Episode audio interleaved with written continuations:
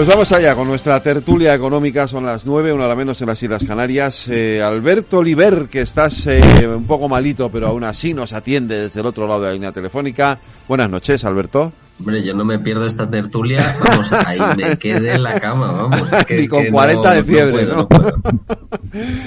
José Luis Moreno, buenas noches. Muy buenas noches, encantado de estar aquí un Juan día más. Carlos Lozano, buenas noches. ¿Qué tal? Muy Santiago buenas noches. Sánchez, bienvenido, que también has estado un par de semanas sin poder... Eh, te tienes muy ocupado, ¿eh? ¿Qué tal? Buenas noches, muy, muy ocupado, sí, sí, sí, mucho trabajo. Es que, es que está la cosa, eh, en fin, Como para no trabajar. Como para no trabajar. Porque se está poniendo, se está poniendo intensito el, el, este final de año, ¿no, Juan Carlos?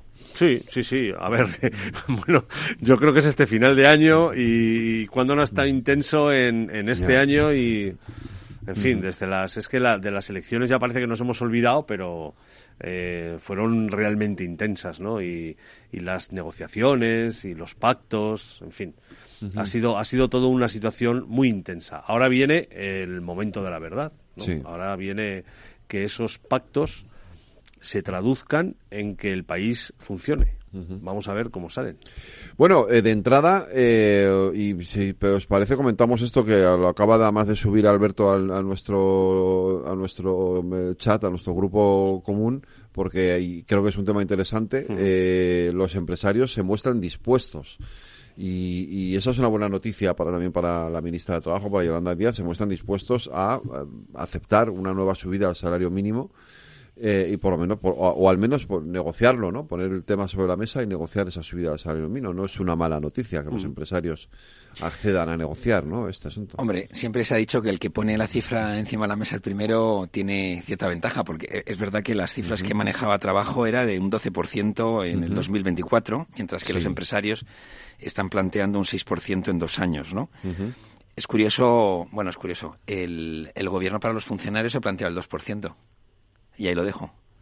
¿Un 2%, solo? claro.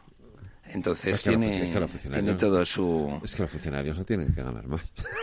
Bueno, pero vamos, el, la- la- el planteamiento que hace COE es eh, el salario mínimo subirlo en el 2024 hasta 1.112 euros. Sí. Bueno, yo creo que, mm, salvo que a lo mejor eh, aquí nuestros representantes políticos eh, más cercanos tengan más informaciones, yo lo que veo aquí es, por un lado, pues como decía José Luis, una jugada de decir vamos a ponerlo, pero sobre todo, pero sobre todo lo que veo es eh, lo que lo que dijo Garamendi, ¿no? Que es lo que ha pasado también eh, la información que nos ha pasado Alberto. Eh, lo que dice Garamendi es, oiga, primero mm, vamos a ver, vamos a poner una cifra aquí y no me pidan ustedes, eh, porque ya hemos subido un 48% en los últimos años, pero sobre todo, pero sobre todo, si ustedes nos exigen que que subamos la- el salario mínimo, también tengan en cuenta que se actualicen, se deben actualizar las contratas públicas, ¿no? Que eso en las declaraciones de Garamendi de, de esta mañana creo que han sido, eh, ha, ha sido muy rotundo y muy claro, ¿no? Primero hay que actualizar las contratas públicas y luego ver.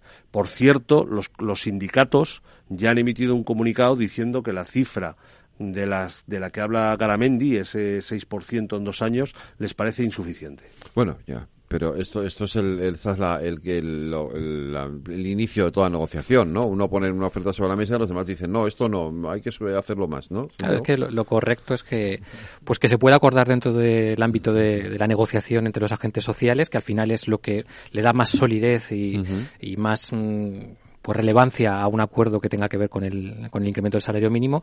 Y yo creo que Garamendi y la COE está o, o se beneficia del efecto aprendizaje de diferentes negociaciones con, con el Ministerio de Trabajo o con otros ministerios en los que ha terminado firmando acuerdos eh, buscando el mal, el mal menor. Y yo creo que Garamendi pues lo que ha hecho es adelantarse, poner como comentábamos, pues una cifra encima de la mesa. Y en el fondo de lo que se trata es pues eh, ese pacto de rentas que hemos hablado en muchas ocasiones y que desde instituciones y organismos independientes pues se ha abogado mucho pues para controlar el que no se produjeran efectos de segunda ronda que presionaran la inflación, pues todo lo que si somos capaces o si los agentes sociales son capaces de acordar un incremento que evidentemente hay que eh, analizarlo con el, el, eh, el avance que tiene la inflación y la previsión de inflación que tenemos para el año que viene, que está entre el 3,5 la situación más eh, positiva y el 4, 4 con poquito, 4 con 1 eh, en la situación quizás más negativa, pues evidentemente requiere de un ajuste eh, salarial y, es obvio que, que, habrá que hacerlo. Entonces, yo por mi parte, todo lo que tenga que ver con, con esto y se pueda acordar dentro del ámbito de, de los agentes sociales me parece perfecto y, y seguramente sea lo que más y mejor efecto tenga sobre la economía. La, paz social nos viene bien a todos. Esos acuerdos Yo por poner, por poner encima de la mesa, en realidad no es la primera cifra que se da, ¿no? El plantea la patronal es una subida del 3% en el 2024 y un 3% en el 2025.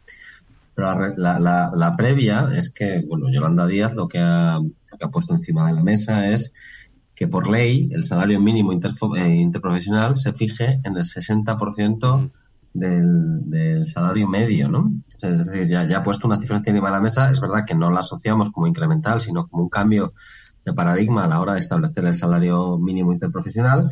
Y entonces, eh, bueno, yo creo que la patronal, que ha sido, eh, que, mientras no se ha confirmado la existencia de, un gobierno o que Pedro Sánchez podría ser investido, pues se ha mostrado bastante contundente y bastante dura en sus declaraciones con respecto a algunos de los pactos que se iban firmando ahora ve que puede tener cuatro años por delante y que, bueno, pues, pues eh, que le va a tocar negociar. Y entonces, bueno, pues, pues en esta construcción del relato, donde la COE también es muy consciente de que la importancia del, de lo que piensa la gente en la calle, pues eh, puede determinar su fuerza negociadora.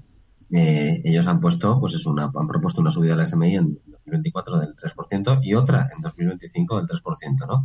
Y yo creo que, bueno, como decía Federico antes, ¿no? Que, que así empiezan las negociaciones y, y, bueno, pues, pues veremos, veremos cómo acaba. Pero bueno, me parece una buena señal que la COE eh, se remangue las, las mangas de la camisa y se, y se empiece, a, y empiece a trabajar en este tema. ¿no? Ibas a decir, José Luis. No, iba a decir que desde luego en la situación actual, con una inflación importante, etcétera, eh, es buena la paz social, eh, la paz social entre el acuerdo entre empresas y sindicatos. Eh, de hecho, yo valoro positivamente el acuerdo que se ha hecho hace unos minutos o hace unas horas entre los sindicatos Renfe y Adif eh, de desconvocar la huelga. Yo creo que en el contexto actual, eh, cuanto menos huelgas tengamos, eh, mejor, y cuanto más reducidas a la conflictividad, mejor, porque en otros ámbitos la va a haber. Entonces, si, si en el ámbito laboral somos capaces de, de, alguna forma aislar esto que vamos a ver los próximos meses, pues mejor para, para nuestro país. Yo, em, eh, volviendo otra vez al tema del, de la subida del SMI, em, pues me hago las preguntas que nos hacemos siempre los periodistas en, estos casos, ¿no? Em, ¿Es esto sostenible? Es decir, el salario mínimo interprofesional, que por supuesto cuya subida estamos todos de acuerdo, en fin, no hace falta que, eh, que andemos en ese tema. Pero ¿es sostenible haberlo subido un 48% en los últimos dos o tres años? Digo, ¿es sostenible para determinados sectores? Porque, por ejemplo, una cosa es evidente que son las grandes empresas y otras son las pymes y las micropymes, ¿no? que son el noventa y tanto por ciento de las, de las empresas de España. Eso por un lado. Luego, eh, territorialmente eh, es lo mismo, debe ser, debe ser la misma subida, porque claro, una cosa es Madrid y otra cosa es pues Cuenca de donde soy yo, ¿no? Por ejemplo, por poner un ejemplo. Y luego pues habrá sectores y sectores, ¿no? También, es decir, yo en general, en general, aunque me parezca muy bien, tiendo a desconfiar de estas subidas generales que no mm, introducen ningún tipo de matización, ¿no? Eh, y, es y es una pregunta que siempre me hago, ¿no? Sobre todo en, en subidas tan importantes como esta, ¿eh? Ojo, en subidas tan importantes como esta. A lo mejor en una subida más moderada, pero con el con el histórico que llevamos en los últimos años de subida del SMI, pues yo creo que esas preguntas son pertinentes, ¿no? Y que vaya ligado a la productividad también de, de las empresas, es decir, que, que, de lo que se trata es, como muy bien apuntaba Juan Carlos, pues que, que no, se, no, se puede tener tampoco, o desde mi punto de vista, pues una tabla rasa, porque evidentemente no es lo mismo una empresa que trabaja en la hostelería, que tiene tres empleados, cuatro empleados, que una gran empresa y sus estructuras de costes, eh, su competitividad viene determinada por una serie de factores y entre ellos el, el coste laboral que además ha incrementado mucho, los costes no salariales, eh, como certificó el INE hace poco. Entonces, pues es complejo, es complicado, pero el, contexto en el que nos encontramos, como decía José Luis, pues eh, es un contexto económico complejo. el horizonte de 2024 va a ser complejo y desde luego si somos capaces de, mantener cierta tranquilidad en el mercado laboral y que los agentes sociales sean capaces de acordar entre ellos y, ya no tanto por imposición gubernamental sino por acuerdo, pues eh, será muy positivo para la estabilidad de la economía de cara al año que viene. Hablando de, de acuerdos, de negociaciones, el gobierno tiene que presentar los presupuestos no quiero entrar en la parte más política, si el PP lo va a, bloquear o no en el Senado, que esto ya serán decisiones que tendrán que tomar los partidos, pero eh, pero tiene que presentar los presupuestos, tiene que y, empieza una negociación eh, con los grupos parlamentarios y, también con Bruselas eh, y estamos en esta fase, ¿no? a ver qué nos dice la Unión Europea, que si les va a gustar o no lo que propone el gobierno de Pedro Sánchez, eh, José Luis.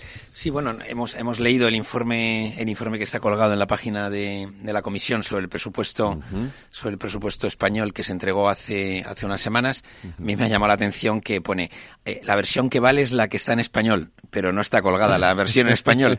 Sin embargo, en otros países, Portugal, etcétera, sí que tienen la versión en Entonces, estamos manejando la versión en inglés, que, es la que dice que no es la definitiva.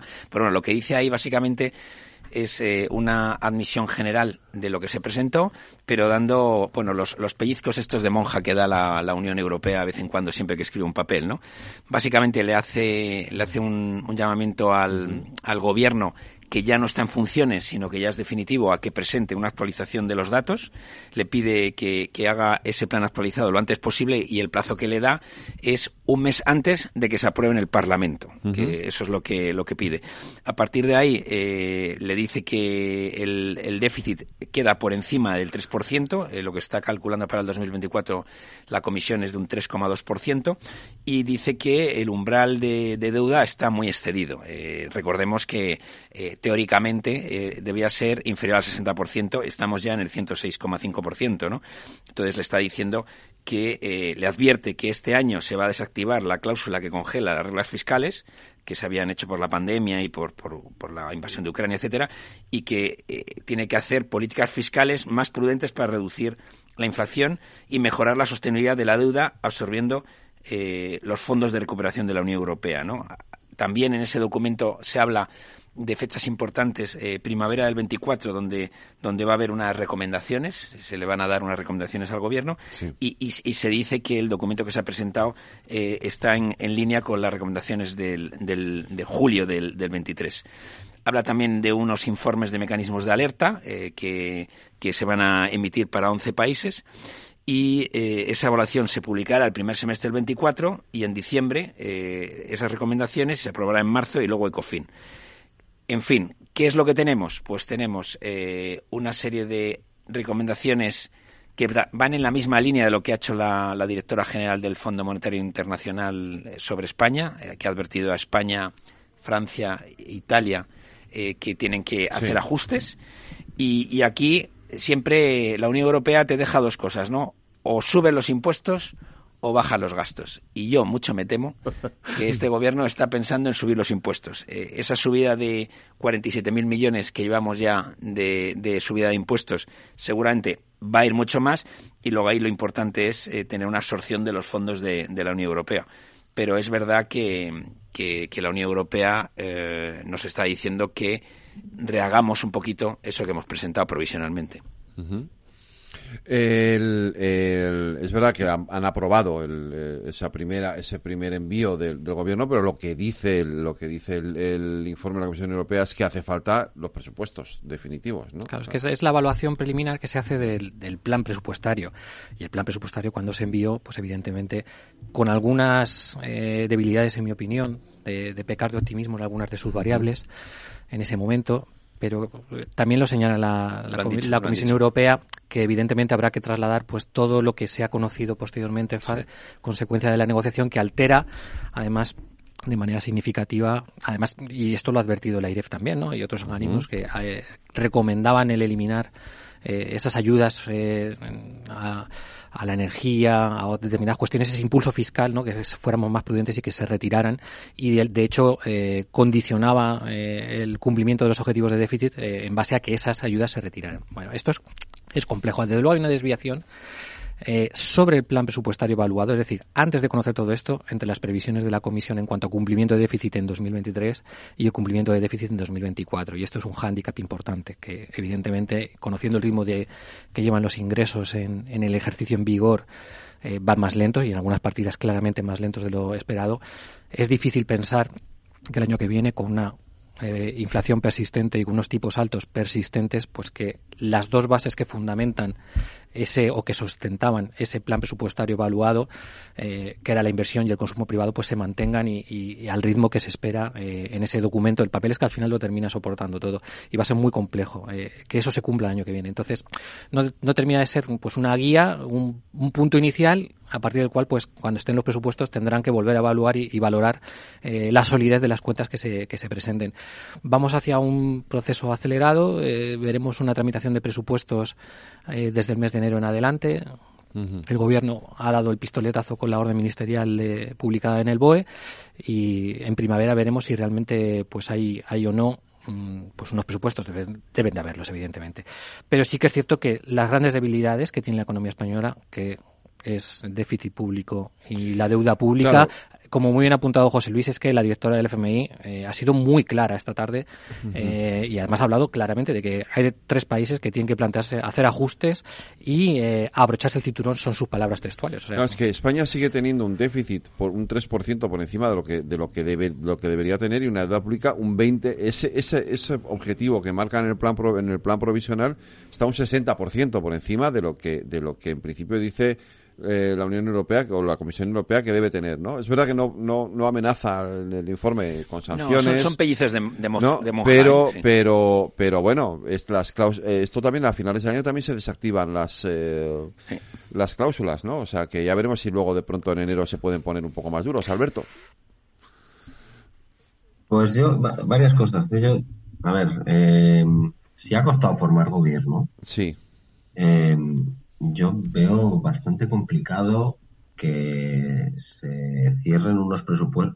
Vamos, me, sorprendería gratamente que, presentasen unos presupuestos con un gobierno recién formado y teniendo que pactar todos los presupuestos con todos los actores con los que se ha firmado la investidura. Me llamaría poderosamente la atención. Entonces, yo me da la sensación de que vamos a ir a un presupuesto prorrogado y que vamos a tener presupuestos mm. O sea, no, o sea esto es una, es, una, o sea, es, una apuesta mía, ¿eh? Sí. Nos vamos a ir a tener presupuestos en 2025. El, en cuanto a, lo que ha dicho Bruselas sobre el plan presupuestario español en el año 2024, eh, bueno, es, es o sea, vamos, yo por lo menos en la oposición siempre me estudiaba precisamente los, los, lo que me llama José Luis, ¿no? Que me ha hecho mucha gracia, los pellizcos de monja que pega Bruselas a, todos los países y todos los informes que emite, pegando algunas veces ya más que pellizcos de monja cuando se incumplían los objetivos de déficit, los objetivos de deuda de los países. ¿no? Yo creo que estamos transicionando otra vez hacia un modelo más ortodoxo. Hemos, hemos tenido una política fiscal muy expansiva durante estos, eh, bueno, más que fiscal monetaria en estos años, y fiscal también, ¿no? Con, algunas contribuciones a, sobre todo a, reducciones de IVA, de, de IVA y de IRPF en algunas comunidades autónomas Em, pero, pero estamos volviendo hacia un sistema pues más, más del norte de Europa, ¿no? Entonces, ese proceso de transición yo no sé si va a ser, va a terminar de ser en 2024, pero ya se le asoma las patitas, ¿no? Ya la IREF ya eh, dijo ya hace unas semanas, que creo que lo comentamos en el programa, que ya las comunidades autónomas no podían, no, no podían tener déficit, es decir, llevamos un escenario donde las comunidades autónomas no tienen déficit. Parece que el Estado, va, a través de, por, los pactos con, con Esquerra Republicana, va a asumir buena parte de la de la deuda de, las comunidades autónomas. Em, y además, yo creo que el crecimiento del PIB sigue mejorando sustancialmente el, el, nivel de deuda que tenemos, ¿no? Ya José Luis que estamos en el 106,5%, que hasta llegar al 70%, pues nos van a quedar como poco, yo calculo, 5 o 6 años, pero venimos de un 125% hace 3 años, es decir, hemos bajado casi 20 puntos de, de PIB sobre, de deuda sobre PIB muy rápidamente, ¿no? También con la bajada que tuvo en el COVID, pues bueno, tiene un efecto de la propia fórmula que, que, que, que, que minusvalora el, la deuda real, ¿no? Pero vamos, mi, mi hipótesis es que no vamos a tener presupuestos, que los pellizcos de monja van a venir con más fuerza y que, y que efectivamente el escenario no parece muy halagüeño, ¿no? Todo tiempo, toda vez que seguimos con tipos de interés muy altos, parece que la economía se está ralentizando y, eso va, a traer consecuencias a la hora de la recaudación fiscal. Vamos a ver si, si las medidas que toma el gobierno en los próximos meses son capaces de revertir una situación que, bueno, que, yo anticipo compleja. La pregunta que yo me hago, porque esta es la noche de las preguntas y de las dudas, es si con unos presupuestos prorrogados en ese escenario eh, que comenta Alberto, si con unos presupuestos prorrogados cumplimos con, las, con los requisitos de Europa.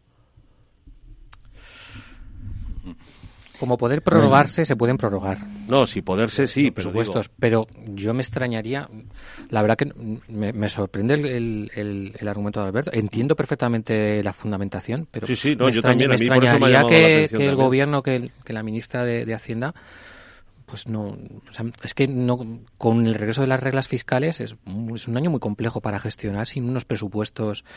Eh, aprobados y desde luego la negociación indudablemente pues como muy bien lo señalaba Alberto encarecerá ese coste no y, mm. eh, las partidas de gasto y determinadas cesiones que habrá que hacer para poder sacar adelante un presupuesto no, pero va a ser difícil eso lo tenemos claro evidentemente yo, yo creo yo creo que este año y seguramente al final Alberto tenga razón pero este año para mí es el más fácil para llegar a un acuerdo con sus socios. Totalmente de acuerdo. Eh, y además eh, este año tienes menos condicionantes porque todavía no aplican las reglas del gasto como van a aplicar el año que viene. Y además, esas recomendaciones fuertes que van a ser ya órdenes eh, en el mes de junio del año que viene de la, de la Comisión Europea no existen. Y, además, el año que viene hay elecciones en, en, la, en la, Unión Europea, con lo cual están distraídos, eh, digamos, un poco más en esto. Entonces, yo, el escenario, dándole la razón a Alberto, que va a ser muy difícil, yo creo que el, de todos los años de la serie, el más fácil para llegar a un acuerdo es este año. Esa es, esa es mi opinión, pero e, efectivamente, esto lo vamos a ver dentro de dos meses.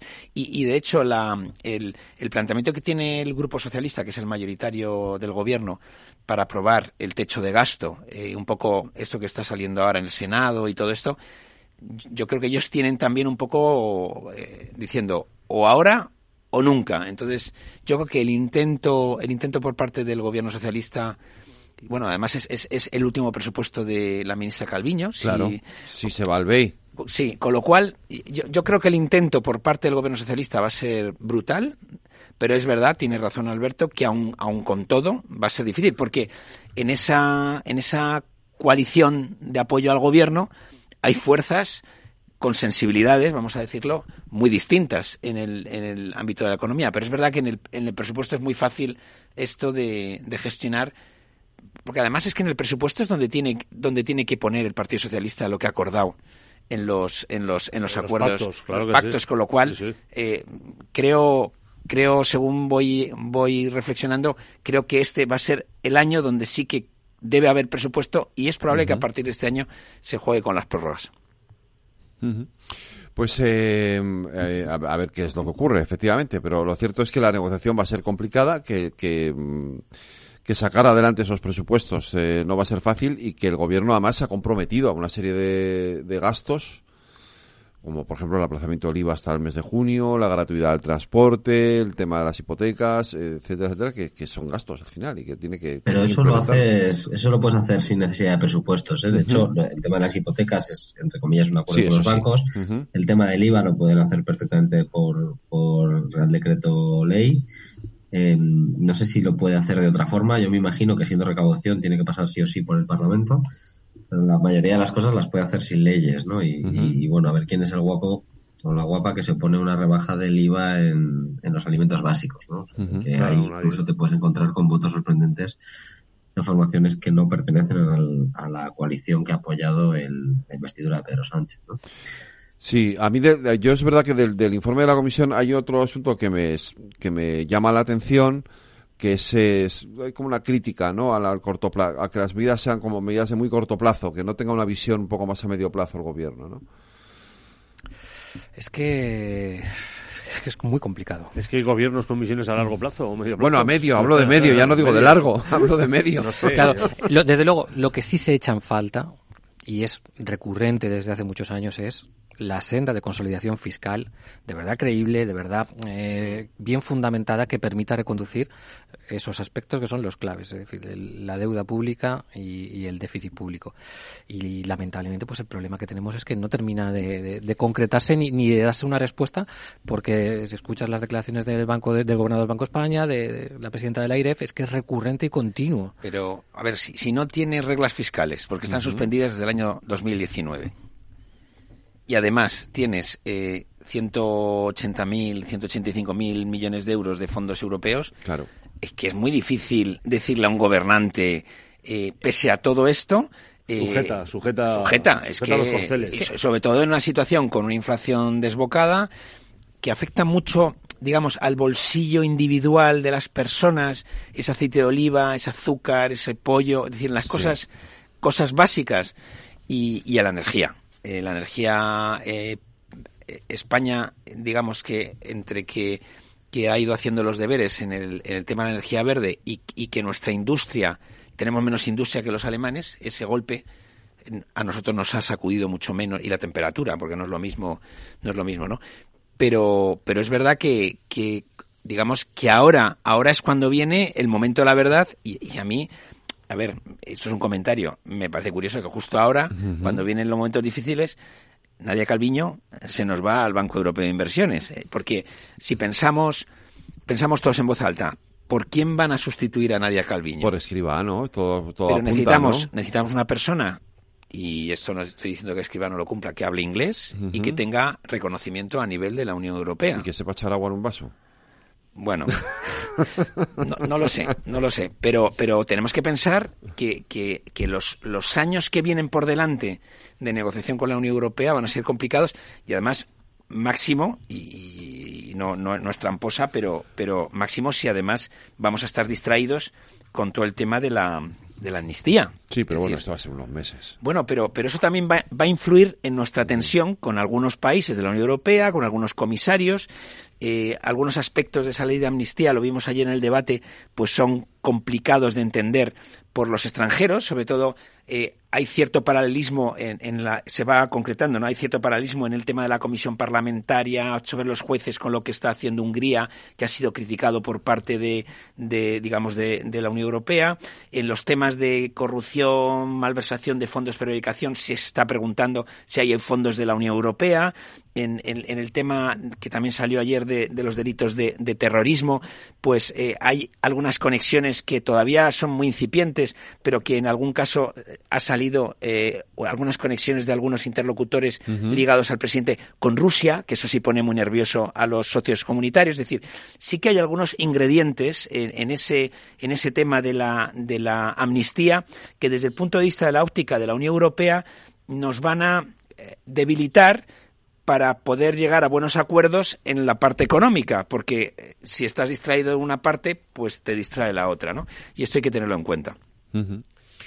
Bueno, vamos a ver el juego político cómo se establece. Yo también creo que es un que no es el mejor momento, ¿no? Para que Nadia Calviño se vaya, pero mm, yo creo que eso está como muy descontado, ¿eh? muy descontado ya. O sea, por lo que yo sé, Nadia Calviño lleva tiempo ya insistiendo en que ella no quiere repetir, que se quiere ir al BEI y, y eso, pues, eh, salvo que Francia se descolgara con un no o con un o con un apoyo a otro candidato, pues a la Vestager, por ejemplo, pues yo creo que eso va a ser así, ¿no? Y efectivamente la composición del gobierno o la forma en que se ha compuesto y se ha redistribuido sobre todo las carteras apunta a que el sustituto lógico, salvo sorpresa, salvo sorpresa, se escriba. se escriba, porque por cierto, en este gobierno, en los gobiernos, no ha habido una sorpresa clara, ha sido un gobierno como muy continuista, continuista y, poco sorprendente, ¿no? Ha habido momentos, el primer gobierno fue con muchos más ingredientes sorpresa,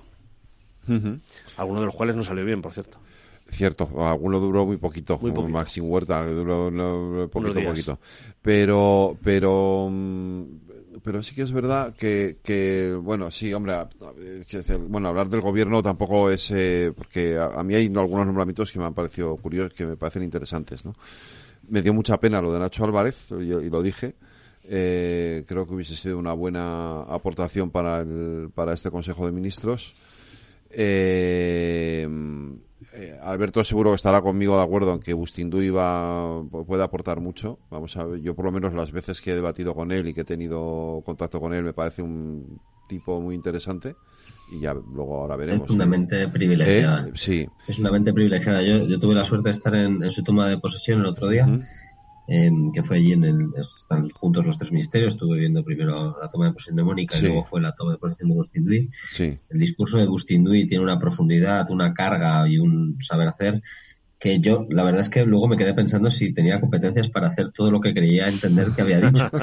pero, bueno, eso, eso es otra cuestión. La verdad es que yo creo que, que la composición del equipo de gobierno, del Consejo de Ministros, sí tiene algunos, tiene algunos elementos sorpresivos en tanto en cuanto eh, los partidos que no son el Partido Socialista, en este caso Sumar, ha configurado una tipología de ministros muy diferente a la anterior, ¿no? Donde casi Yolanda Díaz era la excepción y había pues ministros, pues no voy a decir más políticos, porque más político que Yolanda Díaz es difícil ser, pero con, con un rigor y una, una saber estar pues diferente, ¿no? Y entonces yo creo que es muy diferente. Lo, hemos visto, la, forma, hemos visto la forma de irse, sobre todo. Claro, o sea, bueno, yo no, no, no voy a entrar a. No, no, no, no, ya, ya. Pero, pero, pero, lo hemos visto. Obviamente me da la sensación, o sea, yo estoy más, me siento más cómodo con, con la tipología de los ministros actuales de Sumar, ¿no?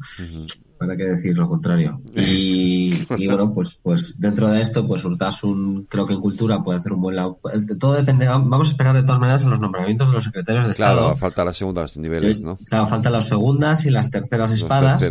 y, y, yo confío en que, en que haya sorpresas en segundas y terceras espadas. Y entonces, yo, si, si fuese Pedro Sánchez, teniendo en cuenta la tipología de elecciones, no, no habría movido demasiado el avispero todavía, habría, habría permitido que Sumar hiciese lo que le, lo que le pareciese oportuno. De hecho, lo que cuentan es que el PSOE ha cedido que Sumar tenga cinco ministerios para no agitar demasiado el avispero también. claro. Yo, ahí, si me permites, como estáis hablando de, de los ministros de, de, Más Madrid, Alberto, con, con tu permiso, hay dos ministros en el, en el, en el gobierno de, de la nación española que eran europarlamentarios y, son ellos dos, junto con otros 19, es decir, en total 21 eh, parlamentarios europeos que votaron en contra de la masacre de Hamas en Israel. Es decir, de los 705 diputados que en el Parlamento Europeo, 21 votaron en contra de, decir que eso fue una masacre de un organismo terrorista. Bueno, pues tenemos dos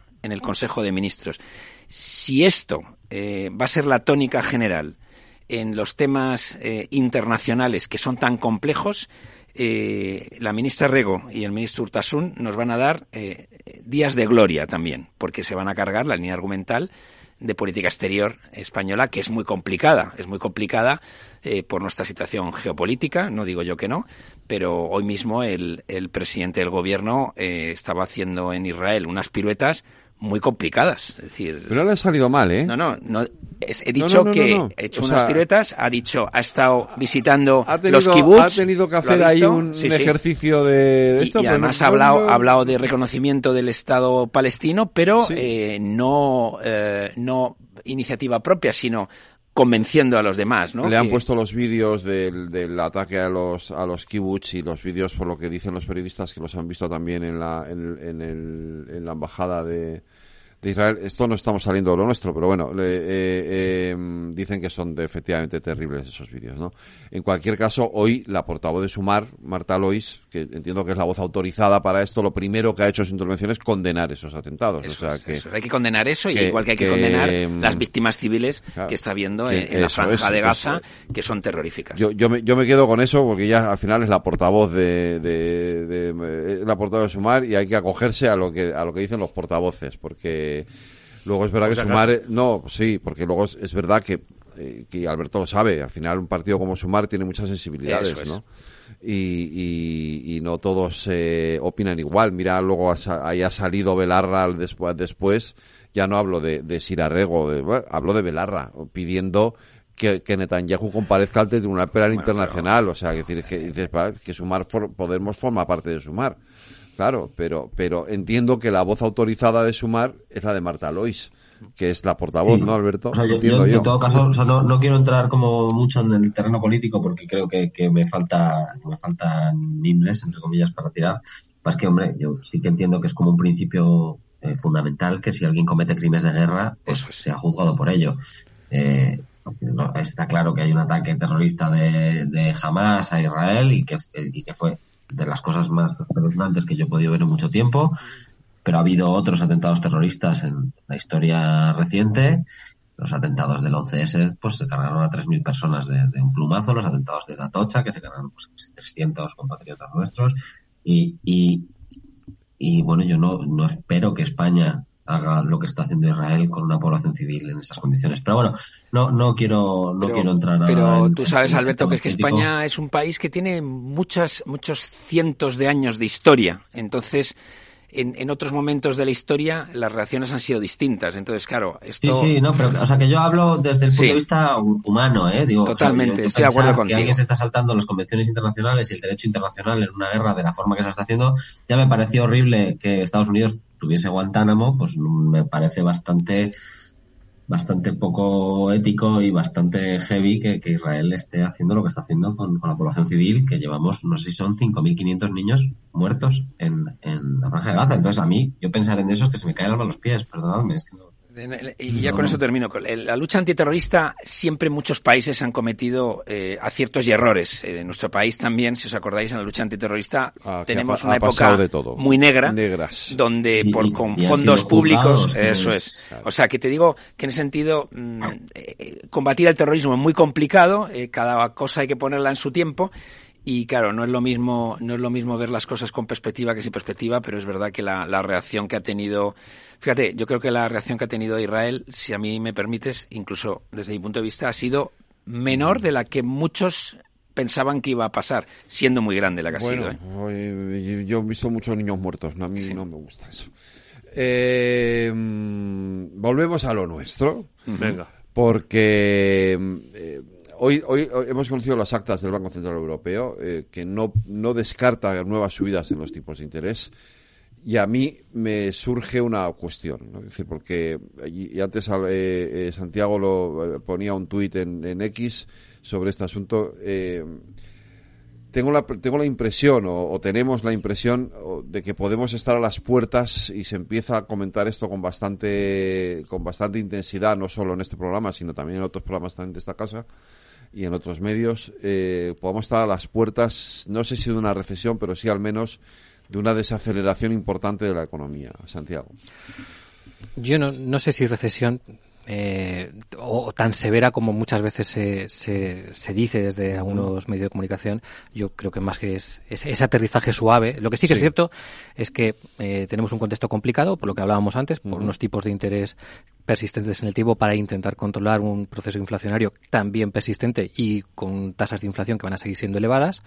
Y lo que veíamos hoy es pues las cifras de, de, de negocios empresariales que se han, se han caído por sexto mes consecutivo y, y, eso es un, es un drama que ya veíamos eh, acumulado. Es decir, la cifra de negocios em, empresariales, eh, ese índice lo que hace es eh, coge las partidas contables, es decir, de la eh, lo que es el plan general de contabilidad, de la cuenta 700, de las 700 a las 709 que tienen las empresas de, de varios sectores y al final pues elabora eh, y calcula cuál es la cifra de negocios. Y lo que hemos visto es que llevamos seis meses pues de tasas interanuales es decir cuando nos comparamos con la cifra de negocios que tenían esas empresas en los mismos meses del año pasado pues eh, que, se va debilitando mes a mes.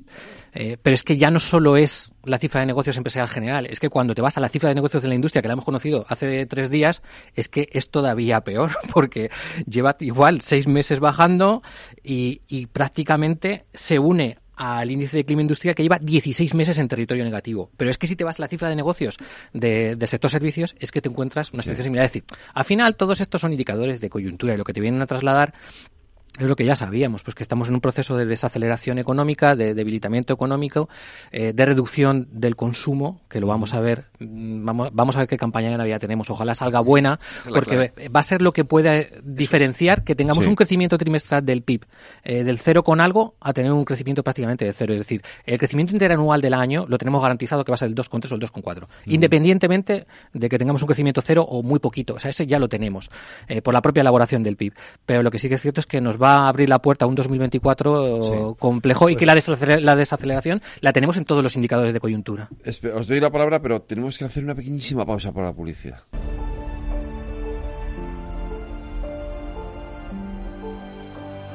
Juan Carlos, ibas a decir.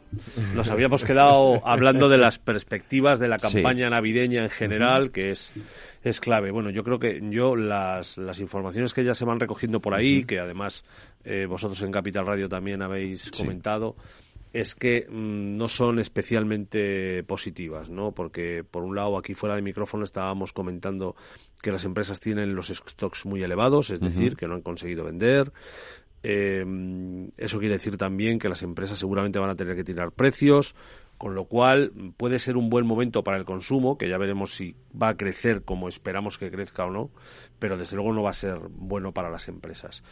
Eh, en general, con quien hablas, eh, el otro día estaba yo hablando con el presidente de un gran grupo familiar que se dedica, eh, bueno, pues que, vende unos productos que son importantísimos para, para lo que es la campaña navideña y me decía que él percibe una clara crisis de demanda que él ya percibe una clara crisis de demanda en sus ventas. Hombre, es que, es que digamos, el, el, excedente que tienes a nivel familiar para las compras navideñas, eh, que es donde, por eso hemos dicho siempre hacer el agosto en Navidades, ¿no? pues si tienes que pagar más por la comida, tienes que pagar más por la electricidad, tienes que pagar más por la hipoteca, pues tampoco hay que ser un premio Nobel de Economía para saber que tienes menos para gastar eh, sin embargo, donde sí que está tirando muy bien es todo el tema de viajes, todo el tema de restaurantes. bueno, pero es incluso los restaurantes depende, porque también el ticket del restaurante ha bajado. Ha bajado. Bueno, han creado ahora incluso menús de un plato. Eso es. Está bajando. Eso también es una señal clara. Eh, este, Esta persona con la que hablaba me decía, por ejemplo, que a ellos lo que les afectaba eh, es que la, copa de después que había en muchos restaurantes se había terminado. Se ha terminado, eso. Esa se había terminado. La sobremesa. la sobremesa se había acabado. Y es la más rentable para el restaurante. Por supuesto. Sí, porque cuando metes las copas y eso. Y es verdad lo que comentaba José Luis de que se han creado ya menús de un solo plato. Con lo cual, bueno, pues eh, yo creo que todo es indicativo de que uno, como decía, me parece antes Santiago, uno de los uno de los pilares de los ingresos, que es el consumo privado, pues ya se está resintiendo y se está notando, ¿no? Esto de los stocks, que lo, estábamos comentando, Alberto, eh, porque claro, eh, ahora viene el Black Friday y una de las cosas que comentábamos antes Laura Blanco y yo en la lupa era precisamente esto, ¿no? Que, que las empresas van a tener que sacar todo el stock que tienen acumulado, que es muchísimo, van a tirar precios en estos días, es, es, un buen momento para el consumo, pero eso no es un buen indicativo, ¿no? De, de que las empresas estén bien precisamente, ¿no? La, sensación que hay, o sea, pues, es una sensación, ¿eh? Ahora, ahora entro con algunos datos y algunos informes.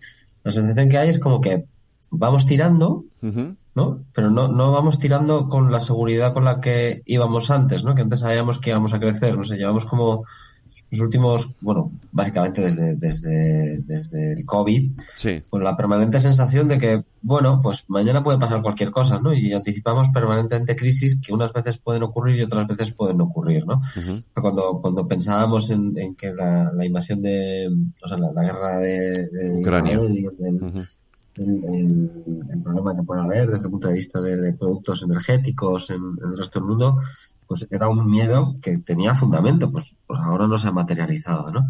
Eh, y de hecho hay algunos, algunos, ahora mismo en España eh, estamos inundados de gas natural, o sea, no cabe gas natural en Ruso, además, que viene vía Marruecos.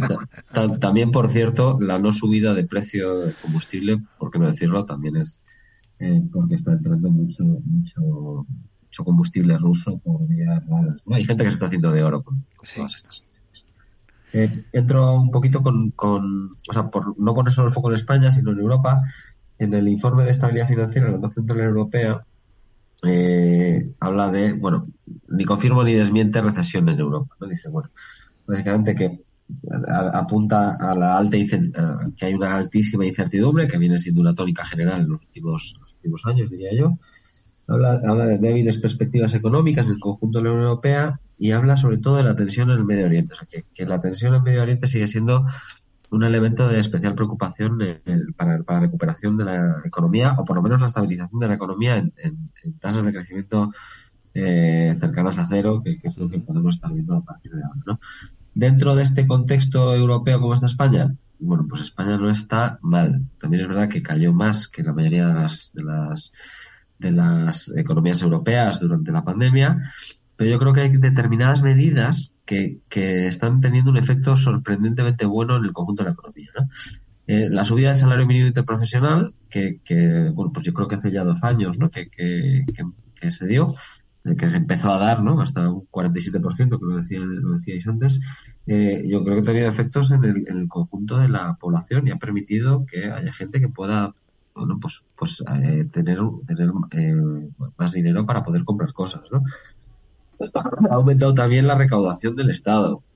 Es decir, el Estado tiene, eh, eh, si, si, descontamos la deuda, en realidad, eh, pago la deuda, obviamente es un ejercicio de, de, economía ficción, por decirlo de alguna manera, en realidad las cuentas del Estado están equilibradas, es decir, tenemos un déficit del 0,4% creciendo una tasa este año pues 2,3, 2,4, no decíais antes Santiago, no recuerdo, eh, o sea, que, que, la deuda está creciendo por debajo de, eh, o sea, quitando los intereses, ¿no? Si sumamos los intereses, quitado el elevado Hombre, volumen de deuda que tenemos. Una partida de, tan relevante, no, no puedes disociarla de los intereses. No, no, no, te digo que, que, digo que en términos generales, la deuda ha crecido un cuatro y pico inter, interanual, ¿eh? Y, y, además los intereses están subiendo a, ahora un montón, ¿no? De estar tipos eh, casi negativos. Claro, no, es que la refinanciación de intereses va a tener impactos también relevantes en las cuentas españolas. Sí, sí. Bueno, pues vamos a ver cómo lo gestionamos y a ver cómo lo gestiona. No sé si permanecerá el, secretario del Tesoro o, lo cambiarán, pero vamos, vienen, viene tiempos, vienen tiempos complejos, pero yo creo que España está en una situación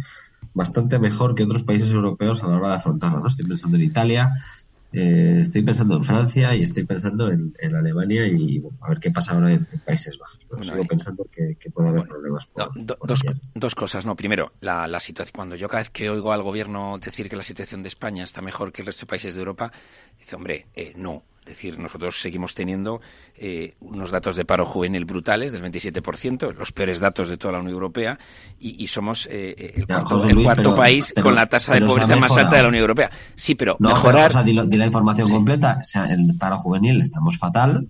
Y somos los peores. Estamos, somos los peores. Mal, pero, pero pero ¿de dónde veníamos? Es que veníamos bueno, de unas tasas insoportables, estamos pero, en un 30%, estábamos en un 50% sí, pero, hace tres años. Pero yo, Alberto, decir, decir, que mejoramos no significa que, que estemos, que a veces decimos, ya, no, estamos los que mejor, yo, no, no. Y no luego, es lo mismo, no, o sea, a ver, a mí no me vale... Quería decir o sea, otra cosa, sí, quería, sí, perdona, que quería hablar, quería hablar de Alemania, ¿sabes? Que si no, que, que Judith, Judith estará ahí escuchando y dirá, no hablan de Alemania, que es el, el motor de, de, de, de Europa. A, Alemania, que ha cometido muchos errores, muchos más de los que hemos cometido nosotros, desde luego en la crisis energética, eh, su apuesta por el, por el gas ruso, el petróleo ruso y todo ruso, pues la verdad es que ha sido un desastre, ¿no?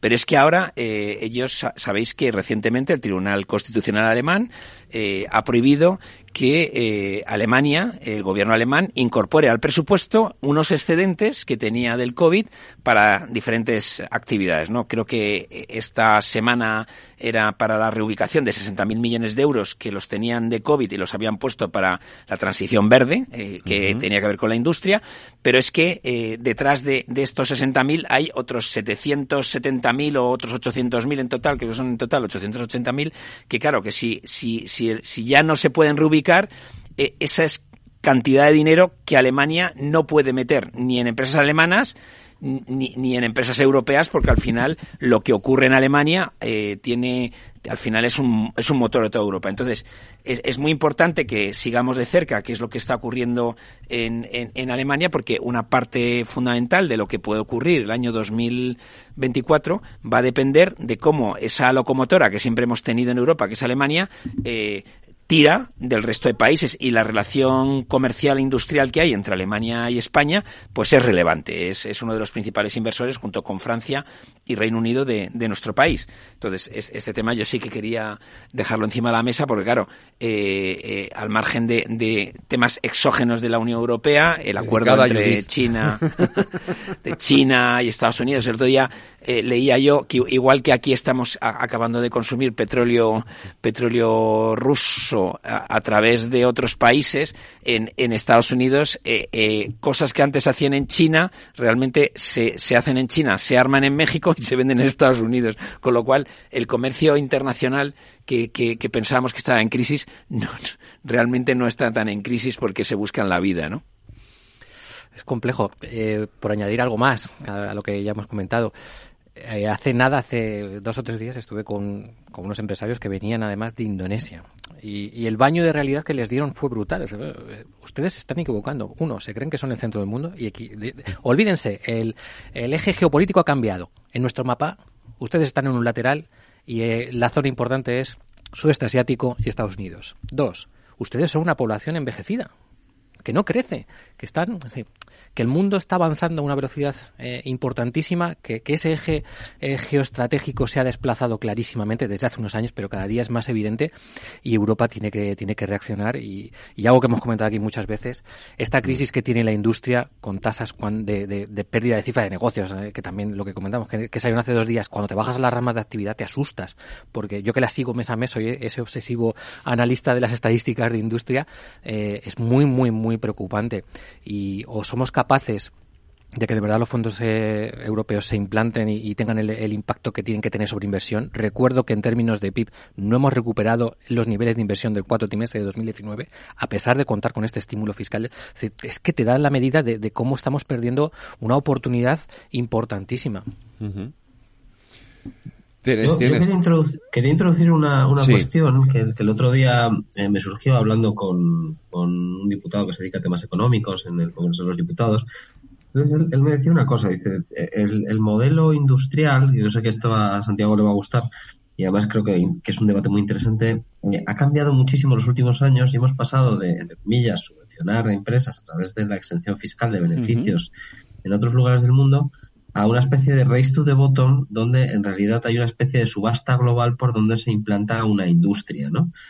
Em, entonces, la, pregunta que surgía, y, os la lanzo a vosotros porque yo no tengo clara la respuesta tampoco, es eh, ¿hasta dónde podemos sostener un sistema de subastas globales con actores como Estados Unidos o China que subvencionan mucho más de lo que nosotros podemos llegar, ¿no? Es decir, ¿cómo, la, pregunta sería, ¿cómo, ¿cómo conseguimos atraer el valor añadido y la industria a nuestra región si no tenemos el músculo financiero como para competir en el largo plazo con actores mucho más poderosos que nosotros. Pues la, respuesta la, vas a tener a corto plazo con Siemens Gamesa. Eso va a ser un caso de libro, a ver cómo reaccionamos y qué ayudas y de qué forma se las damos para que esos 5.000 puestos de trabajo están en peligro no no no se pierdan. Pero, fíjate que, Estados Unidos, pero Estados Unidos con sus reglas famosas eh, fiscales, lo que realmente la estrategia de Estados Unidos no ha sido tanto dar dinero a las empresas, sino decirles que cuando se instalen en su territorio los siguientes años van a pagar menos impuestos, o sea, de lo que recauden, perdón, de los ingresos que tengan van a pagar menos al gobierno.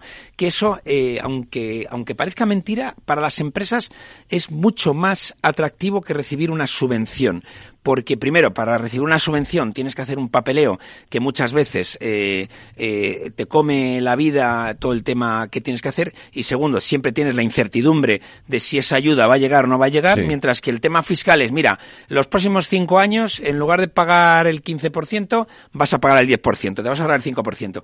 Y esa estrategia, eh, para mí, exitosa de Estados Unidos, eh, la Unión Europea eh, debería tenerla en cuenta, ¿no? Es decir, hasta qué punto, hasta qué punto es tan costoso eh, atraer empresas, o sea, ¿por qué las empresas de fuera no se instalan en la Unión Europea y las empresas de la Unión Europea salen de la Unión Europea? Esa es quizás el, la reflexión que yo, yo me haría, ¿no?